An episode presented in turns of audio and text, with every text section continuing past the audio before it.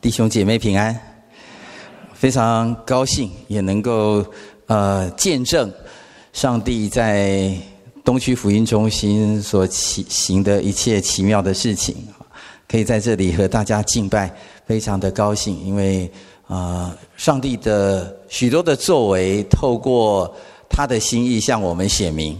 那我们在这里能够敬拜神，也代表着我们台北新友堂在许多的福音的事工，终于踏出了一些。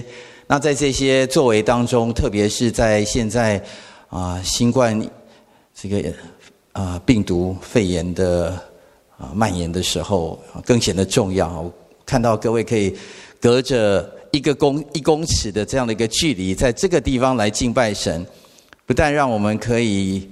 继续传福音，也能够在很安全的一个环境当中来敬拜神，真是感谢神。那么，呃，今天的呃信息经文，刚刚谢牧师已经为我们啊、读过了啊、那么，我们啊、中国人啊华人啊，呃是一个非常重视吃的文化的一个民族。你早上吃什么？你吃饱了才来。参加主日崇拜嘛？你坐在下面听讲道的时候，旁边的啊、先生或妻子啊，会不会问你说：“等一下中午我们要吃什么？”晚上你有没有跟别人约要吃饭？要去哪里吃？我每天都在想吃什么，什么时候吃，怎么吃，怎么吃才是健康？要不要吃？现代的人可能还有各式各样为了健康的缘故来研究怎么饮食的啊，什么食材是很有营养的，什么食材是不应该吃的。有一个统计，就是我们台湾的稻米的食用的这个啊、总数啊，比二十年前大量减少了百分之六十。现代的人不吃稻米啊，也可能有人因为许多营养学家说稻米啊米里面的这个淀粉是不健康的，所以现在的人就不吃不吃米饭啊。圣经也讲到许许多多饮食有关的事情。耶稣每一次跟门徒或者跟其他的人，都是在吃饭的时候。来跟他们说一些事情。耶稣和马大、玛利亚到他们家去，要跟他们讲一些事情的时候，马大在预备饭时。耶稣到拉斯阿路家，拉斯阿路要请他吃饭，在他家，拉萨路用许许多的食物来接待耶稣。耶稣到了旷野，五千个人坐在那个地方听他讲道，门徒。马上想到的是，要不要在讲道完以后把他们赶走，还是要预备什么东西给他们吃？不管是东方人，不管是西方人，民以食为天，这个道理是一直都存在的啊。那我们今天要谈的是禁食，这个禁食是禁止的禁，不是啊。进入的进啊，如果是你要谈进食啊，怎么样好好的进食，那就是谈营养学。可是我们今天谈的是这个禁止的禁，就是这个盘子是空的啊。那进食有什么好处？进食是不是断食？就是现代人说我们不要吃的时候，让我们就可以瘦身。圣经怎么看进食啊？那么在圣经当中，进食的。啊，有两个意义啊，特别在旧约当中，啊，第一种意义就是不吃食物哈，不吃面包，就是不进入把食物放到肚子里面，这叫不进食哈，不吃东西，这是第一个意思。第二个意思就是要磨练灵魂，使人的生命受磨难跟和压迫，借由进食祷告悔改，人可以产生力量，离开罪恶的束缚，这是第二层的意思。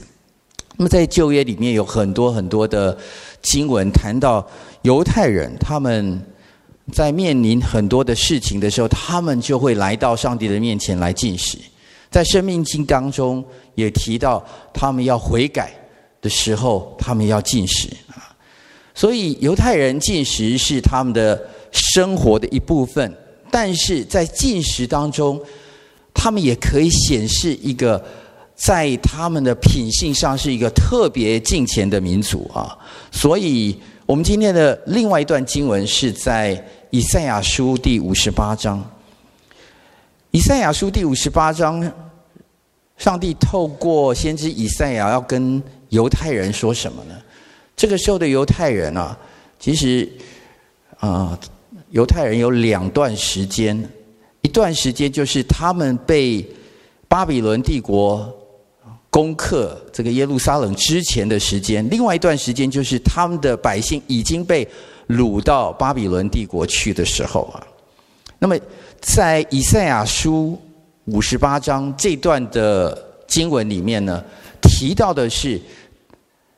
虽然以赛亚他做先知，在发预言，但是他所指涉的这个百姓是已经被掳到巴比伦帝国去的百姓。在掳到巴比伦帝国的百姓当中啊，他们的这个犹太人啊，他们觉得他们是是行义的国民啊，所以在以赛亚书五十八章的第一节到第三节，我们就看见了。这群百姓有一些人，他们常常进食，他们常常进食以后呢，他们觉得他们是行义的国民，是上帝国民当中非常非常靠近、喜欢亲近神的一群人啊。所以在五十八章的第一节到第三节，他们向上帝说：“上帝啊！”我们常常进食，你怎么没有恩待我们呢？我们常常进食，我们常常寻求你，你为什么让我们还在受苦当中这群百姓他们说啊，所以第一节说，你们要大声喊叫，不可止息，扬起声来，好像吹角，向我百姓说明他们的过犯，向雅各家说明他们的罪恶。上帝说：“你们做了很多进食的事情，但是我知道你们所做的事情。我觉得你们的进食是做了，但是我看见的是你们的过犯、你们的罪恶。”第二节，他说：“你们天天寻求我，乐意明白我的道，好像行义的国民，不离弃他们神的典章，向我求问公义的判语，喜悦亲近神。”这群人喜欢靠近上帝，好像我们一样。我们到了星期天，喜欢到教会来做礼拜。我们喜欢听讲道，我们喜欢查经，我们喜欢参加祷告会，我们喜欢在做这些事情中来靠近上帝，好像我们知道上帝。他现在的心意是什么？那个时候的犹犹太人也是这么做。他们说他们是天天寻求上帝，他们不是只有星期天来，不是只有星期三参加祷告会，不是只有星期五参加团契，他们是每一天都来寻求神，他们每一天都想要认识上帝。所以经文说，他们天天寻求我，乐意明白我的道。他们希望他们靠着寻求上帝。来表达他们对上帝的一个尊敬。他说他们是非常非常刻意的来遵守上帝的典章，来问上帝公义的判语。当他们这么做的时候，他们想要问上帝一件事情，就是我们这么敬虔，但是你怎么不看见呢？你没有看见我们是这么敬虔的百姓吗？所以第三节他们说，他们就问上帝：我们禁食，你为什么？不看见，我们刻苦己心，你为什么不理会呢？他们心中有这些的疑惑，他们觉得他们非常非常的靠近上帝的时候，上帝你应该要奖赏我们，你应该看见我们是一群非常非常希望能够知道你心意，而且应该得到你祝福的百姓。但是上帝就回答他们说。你们的进食我看见了，但是看呐、你们进食的日子仍求利益，勒逼人为你们做苦工。上帝说：“我看见了你进食，可是我也看见了你进食的那一天，你出去到了外面的时候，你还在逼人替你做苦工，你还在追求一些放高利贷的利益，你还在做一些可能是欺骗的商业的行为，你在许多的事情当中，你一方面来寻求我，但是另一方面你做的事情是为自己寻求利益。上帝说：“有一些进食是我不喜悦的。那到底哪一些进食是上帝不喜悦的？”以赛亚书第五十八章第四节到第五节，他就说：“你们进食却互相争竞，以凶恶的拳头打人。你们今天进食，不得使你们的声音听闻于上。这样的进食，岂是我所拣选使人刻苦己心的日子吗？”岂是叫人垂头像苇子，用麻布和炉灰铺在他以下吗？你这可称为进食，为耶和华所悦纳的日子吗？上帝用几个问句来问他们说：你做这些事情，其实当你做的时候，同一个时间你们互相竞争。你到外面工作，你跟你的同事。你还想要怎么样跟同事竞争，或者是做一些事情竞争，甚至用凶恶的拳头来打人？为什么？为什么你们要这么做？你们觉得我只有看到你在祷告进食的时候吗？你们在祷告进食的时候，你们所说的话我听见了。可是你们在外面所做的事情，你们跟其他的人互相竞争，用凶恶的拳头在打人的时候，我也在那里啊。如果你觉得你在祷告、在进食的时候是刻苦己心，你想从我这里得到奖赏，那我告诉你，我会让你得奖赏。可是你出去的时候，你所做的事情，怎么可以叫做？是为耶和华所进食的日子呢？上帝不喜悦这些事情，所以上帝很清楚的把他的心意表明。那到底上帝喜欢什么样的进食呢？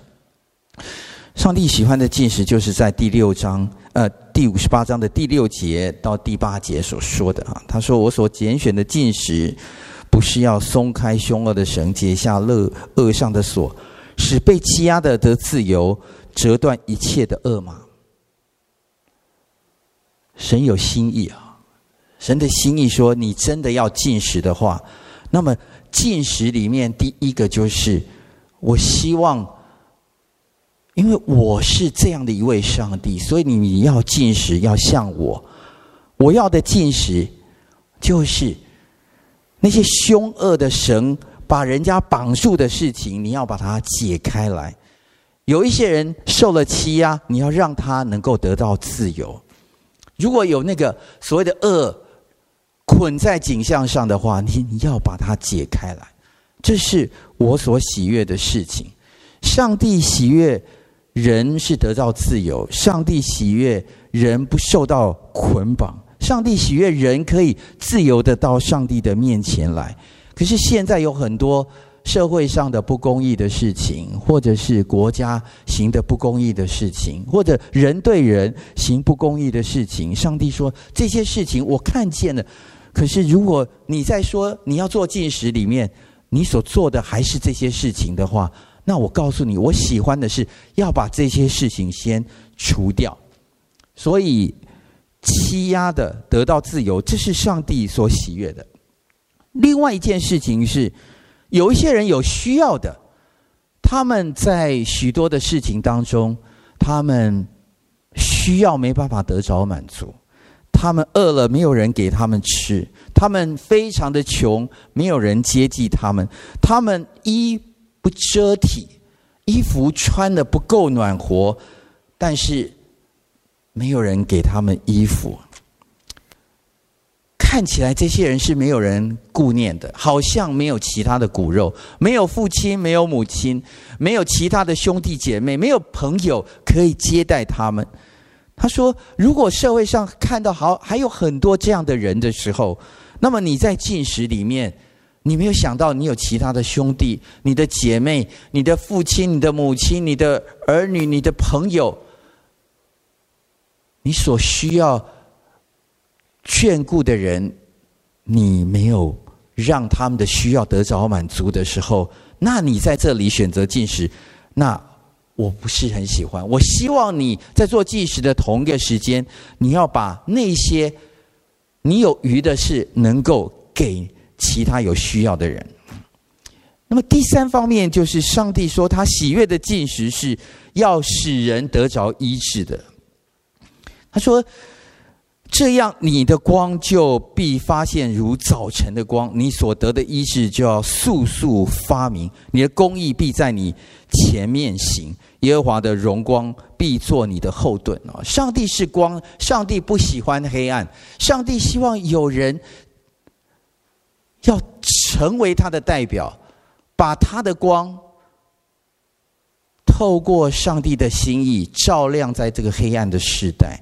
而且这个光可以使人得着医治。有一些人他们在病痛当中，有一些人他们心里受到捆锁，有一些人许许多多人在这种渴望得着医治的里面，你要成为那个光来照耀他们，使他们得着医治。而且你去做的时候，我要做你的后盾啊！这是上帝的心意。上帝希望你如果真的要进食，那么你做这些事情啊，所以。呃，在旧约讲到这些进食的事情，在新约，耶稣也对所说的这些进食的事情，耶稣有一些教导。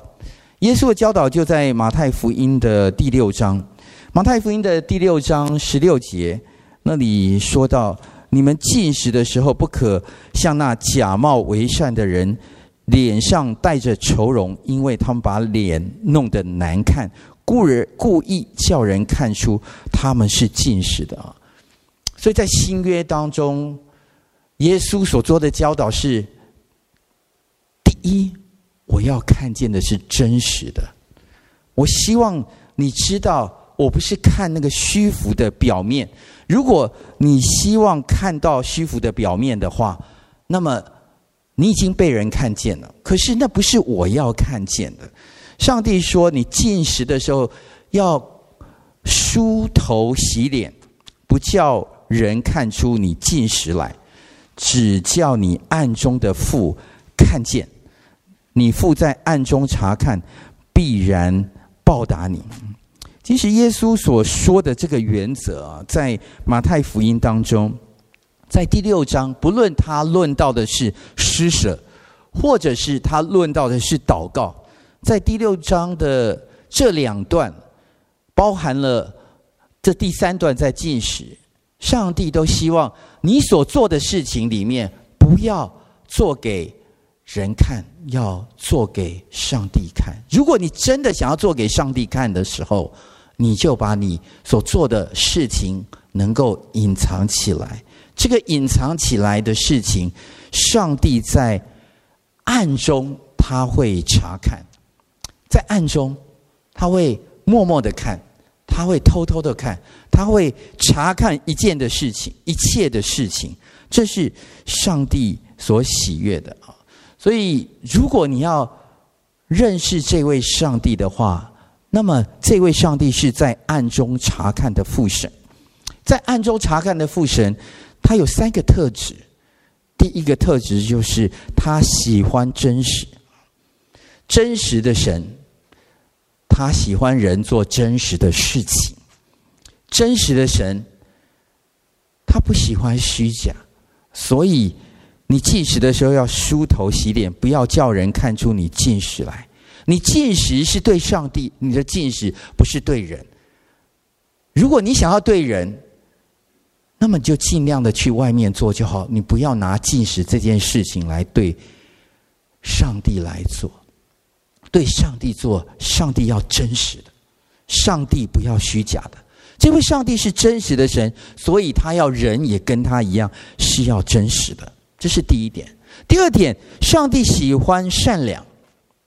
上帝是一位真实的神，上帝也是一位善良的神。上帝喜欢善善良的事情，因为他就是善良，他的本质就是善良。所以，如果你要做像他。讨他喜悦的事情的时候，那么你要松开凶恶的绳，使被欺压的得自由。善良的上帝喜欢你成为善良的人，善良的上帝希望善良的人靠近他，善良的上帝希望这些人如果希望讨上帝的喜悦的时候，你做跟他一样的事情。你希望别人怎么对待你？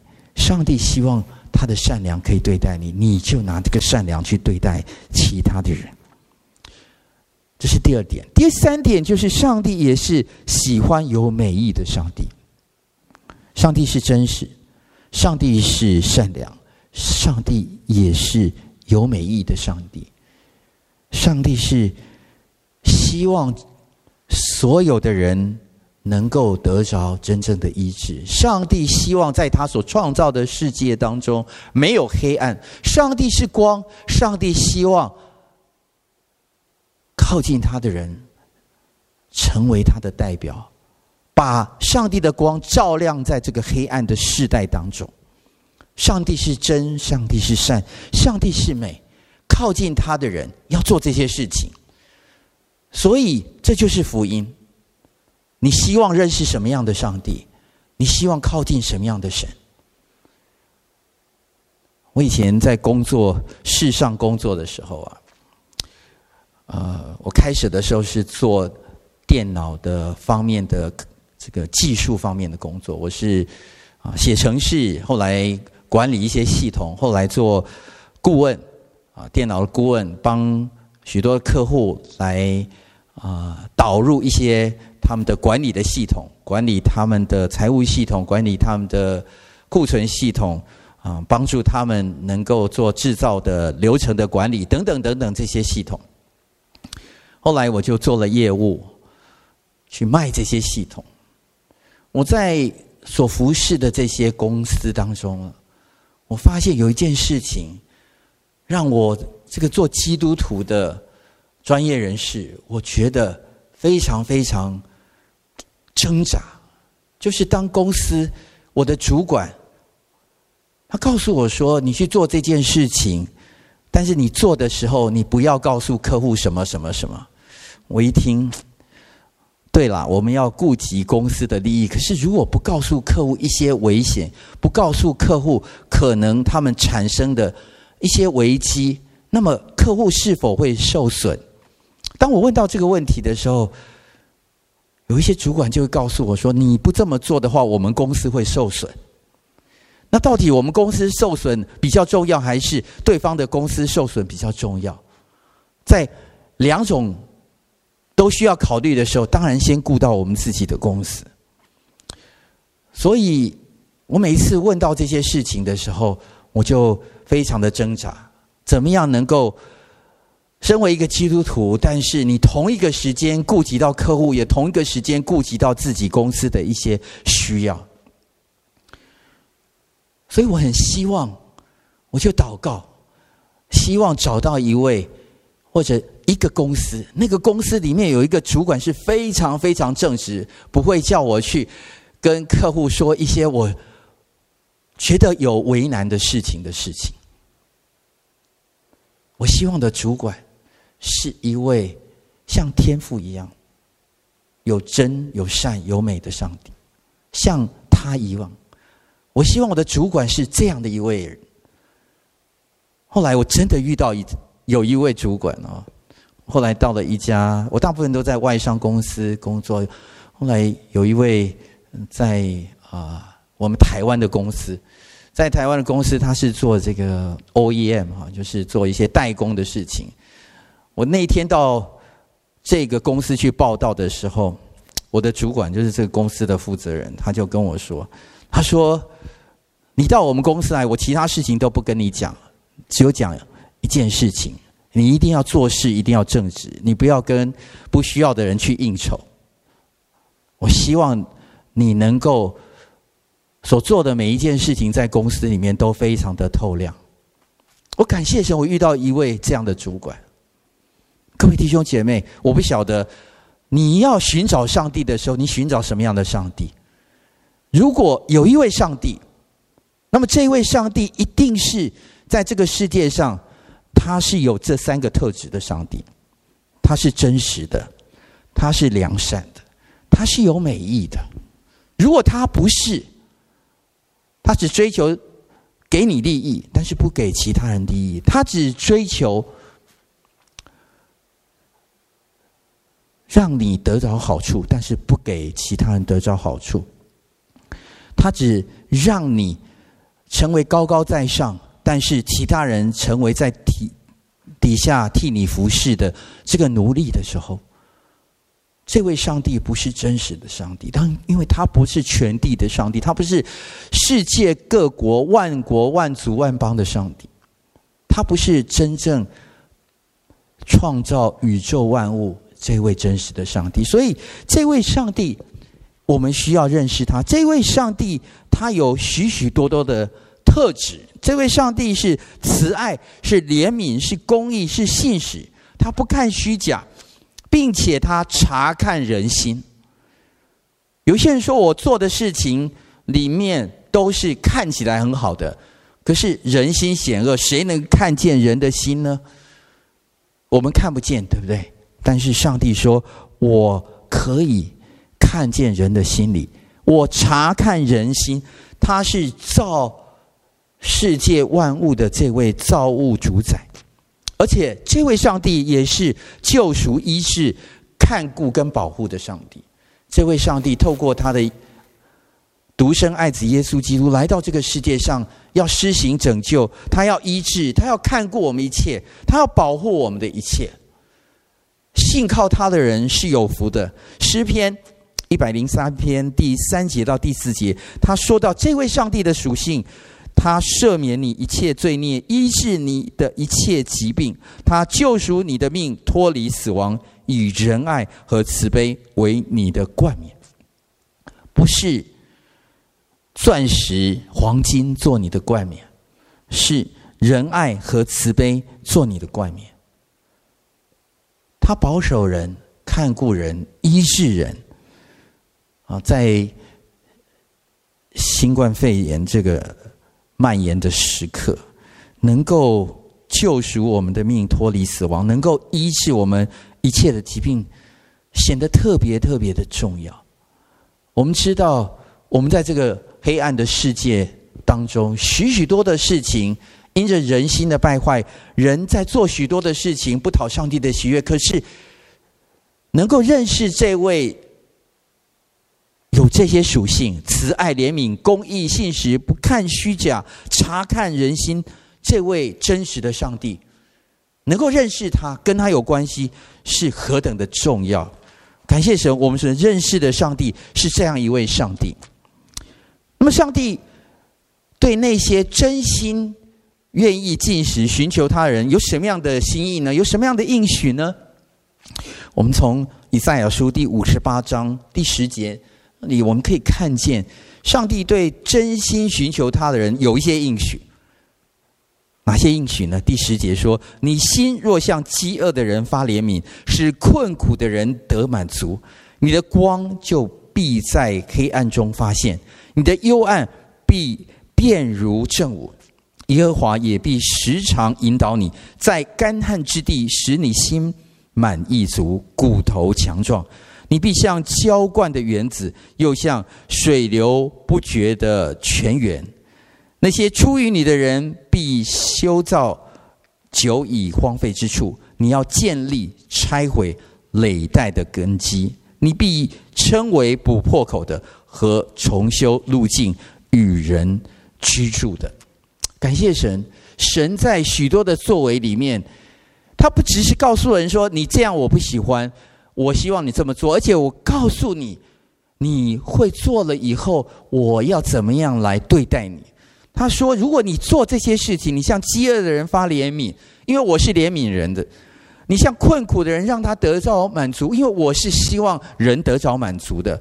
你让那些在黑暗里面的人看到光，那我告诉你，我要先让你得到光，你就成为那个光。”你心里头就没有幽暗，你的幽暗要成为正午，正午就是那个大太阳的时候，完全没有黑暗。上帝说：“第一个我要给你的就是你里面没有黑暗，你不用害怕，你就是光，你就是我的代表，你要出去。当你做这些事情的时候，我先应许你，我要跟你同在，你就是那个光。第二件事情，上帝给的应许就是，上帝说他要时常引导你。你不知道怎么做一些事情的时候，上帝说我会 step by step，一步一步来引导你。有时候我们在做许多的事情的时候，我们说我们缺乏智慧，特别在这个多变的世代里面，我们到底要做这件事情，还是要做这样的决定？真的非常的困难。最近这个新冠肺炎的发展，已经到了全世界都影响到了。我这个星期收到我们在美国的女儿的电话，我们有三个女儿，老二、老三都还在读大学，老二在读研究所，老三在读啊大四。他所在的城市。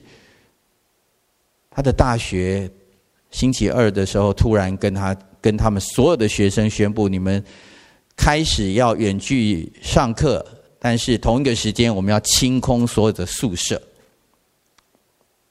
啊，清空宿舍，那怎么办？我们给你一个星期的时间，决定你要搬到哪里去。反正我们宿舍不让你住了。那哪哪里是安全的地方？到底哪里才是安全的地方？他发现。去网络搜寻了他们的这个美国感染新冠肺炎的病例，他们学校所在的那个 county 那个郡只有三个人，应该留在学校最安全。但是学校叫他们要离开，到底搬到哪里去？回到大姐那个地方去，那个地方现在那个 county 有六十六个人感染，哪里才可以？朋友家吗？还是哪里？他必须要在最短的时间内做出一个决定，还是回到台湾来？教授跟他讲，台湾现在相对安全。到底我们人生有很多的事情，一瞬间你就要做决定的时候，你不知道怎么做，怎么做决定？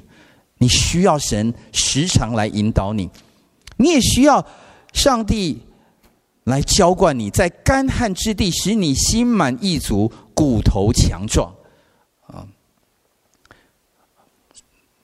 我我有一点点这个骨质疏松，呃，但是骨质疏松的话要吃维他命 D3，对不对？要晒太阳。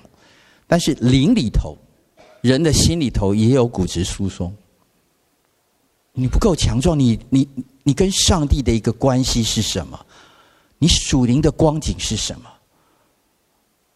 上帝说：“你做这些事情的时候，我要让你属灵的光景心满意足，骨头强健。你心里头有许多涌流的泉源，你要像浇灌的园子，又像水流不绝的泉源。上帝是那个泉源，上帝要浇灌你，而且让你这个人充满了上帝的活力，上帝的灵要住在你里面。”不仅要住在里面，我要让那些出于你的人必修造久已荒废之处。上帝要透过你来复兴那个已经干旱许久的地方。上帝要用一些人，如果你愿意来寻求他，你愿意告诉上帝说我是想要这么做的人，那透过你，你也要让许许多多在属灵里头已经荒废许久的地方。你可以被上帝来使用。你要建立、拆毁累代的根基，是许多的时刻。这些以色列人已经被掳了七十年了，在那个地方需要属灵的复兴，那个地方需要属灵的领袖，需要基督的精兵。谁可以去做基督的精兵？你，你如果愿意的话，出于你的人可以做这些事情。你要修造。久已荒废之处，你要建立、拆毁累代的根基；你要必称为补破口的和重修路径与人居住的。你要做那个补破口的，你要成为那个非常重要枢纽的人。如果你愿意这么做的话，上帝说：“我对你愿意真心寻求我、愿意禁食来寻求我的人，我给你这样的应许。”有一位牧师啊，我在神学院求学的时候，一位牧师他说了这句话，我觉得我听了以后才感受到，原来这件事情是需要操练。他说，进食是操练用身体来祷告。为什么需要进食？因为我们身体不知道怎么跟上帝祷告。身体需要跟上帝祷告吗？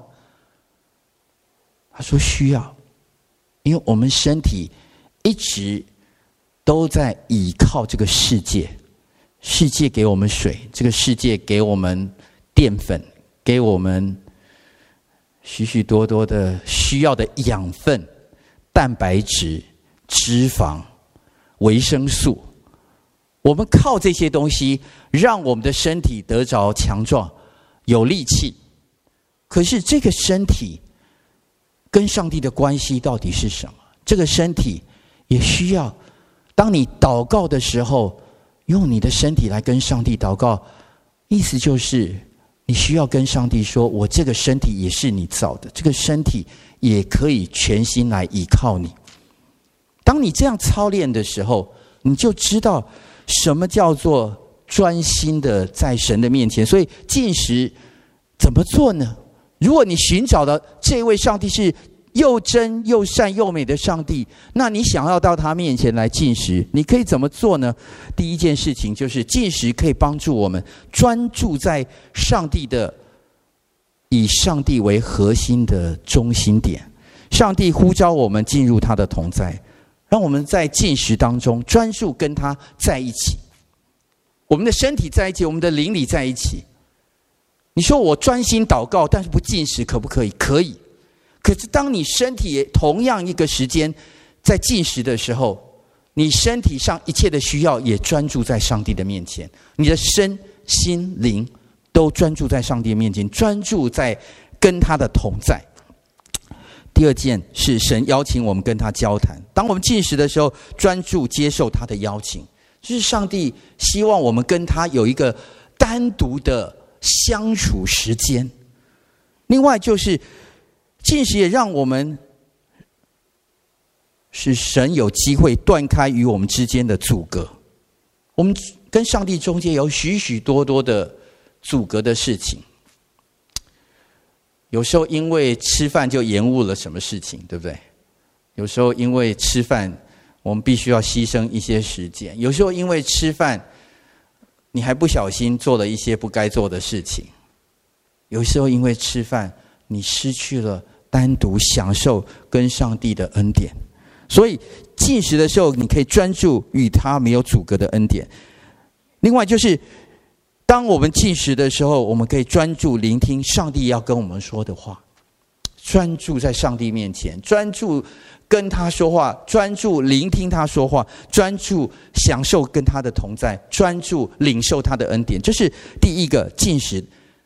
我们可以专注以上帝为中心，专注来思想上帝。第二件禁食可以帮助我们，就是禁食可以在我们需要做重大决定的时候，我们。知道怎么样来跟神祷告，主耶稣自己也这么做。他要出来侍奉的时候，在旷野四十天，在那里禁食，在那里求上帝的心意在他里面，好叫他能够出去侍奉。摩西在西乃山，他有两次四十天的祷告。以斯帖、莫迪改，他们所有的犹太人，当他们。在波斯帝国的时候，知道有一位奸臣哈曼要谋划一个灭了以色列全族的这件事情的时候，他们所有的人，以斯帖、莫迪改和所有的人一起在上帝面前进食祷告。圣经有太多太多太多太多进食祷告，在当他们要做一个重大决定的时候。现在的教会有很多，当教会需要做重大决定的时候，教会也需要到上帝面前来进食祷告。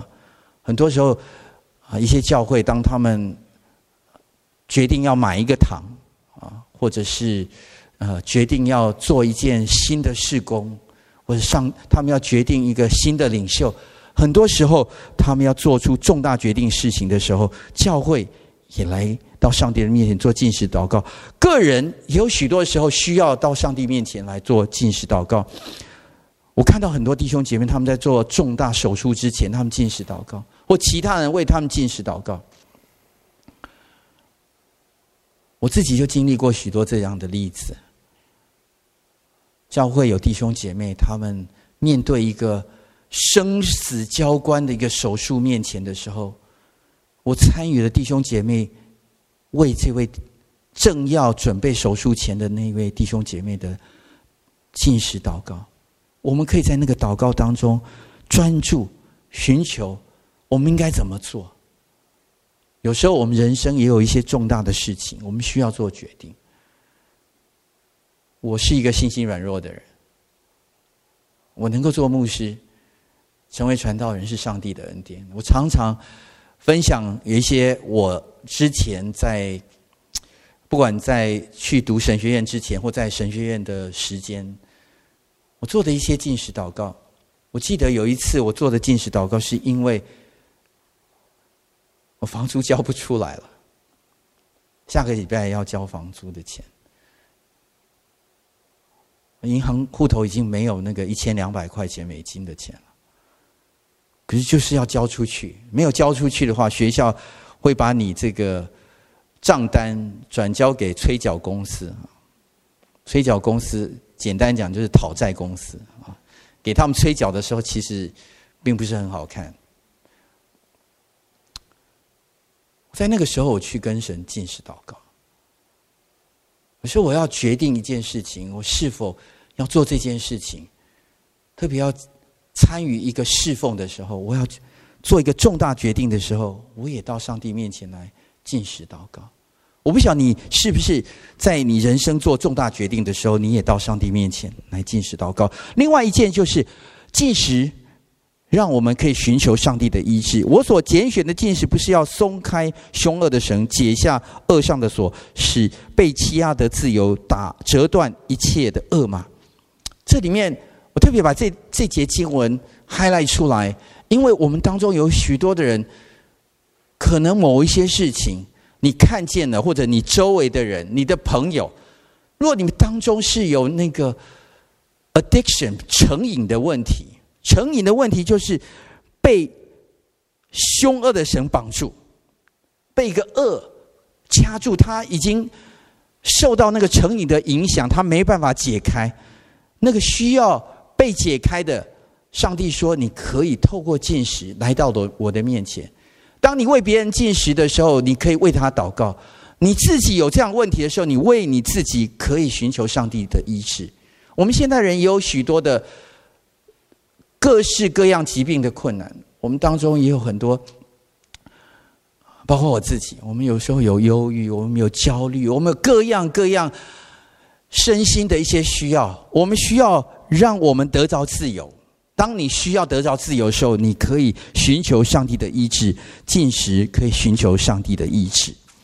在我结束之前，我要用以赛亚书的五十八章最后来跟大家做一个分享。上帝说，进食以外，你在安息日你要做的事情，其实跟进食是一样的，因为以色列人就做这两件事情。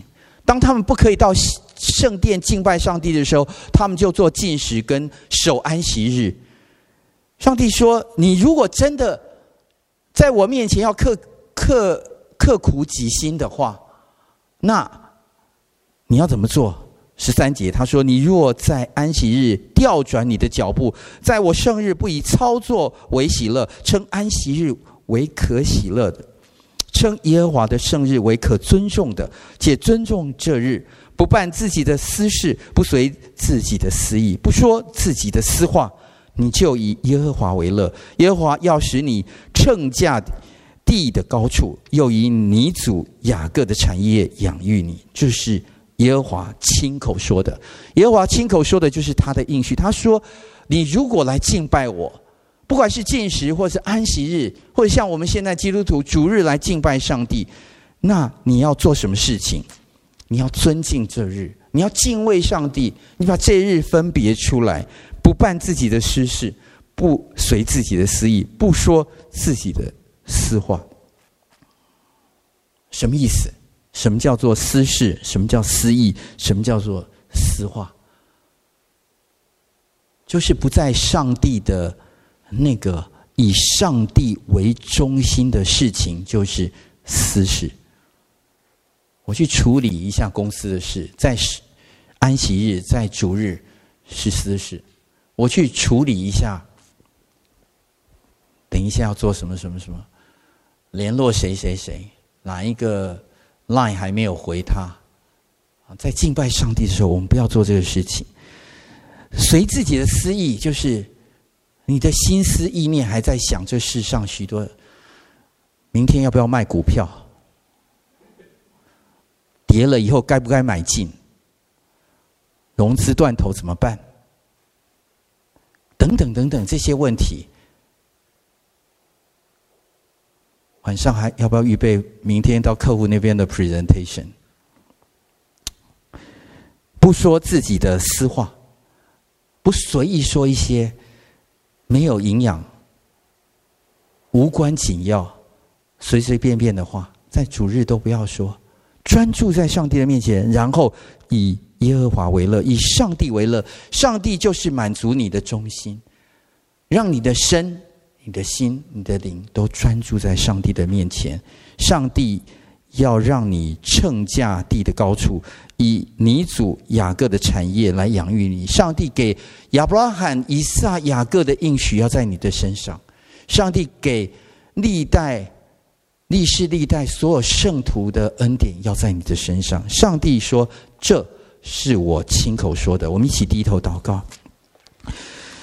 主啊，我们来到你的面前，我们感谢你，谢谢主。因为我们不认识你的时候，我们已经知道了。主啊，你在这个世界上，你创造的这世界，你也将你的恩典永留在这个世界。你将你的救赎、你的医治，透过你的爱子耶稣基督向我们显明。感谢神，我们都能够透过耶稣基督来认识你这位又真又善又美的神。谢谢主，让我们常常专注在你里面，学习来依靠你，寻求你。谢谢主，奉耶稣基督的名，阿门。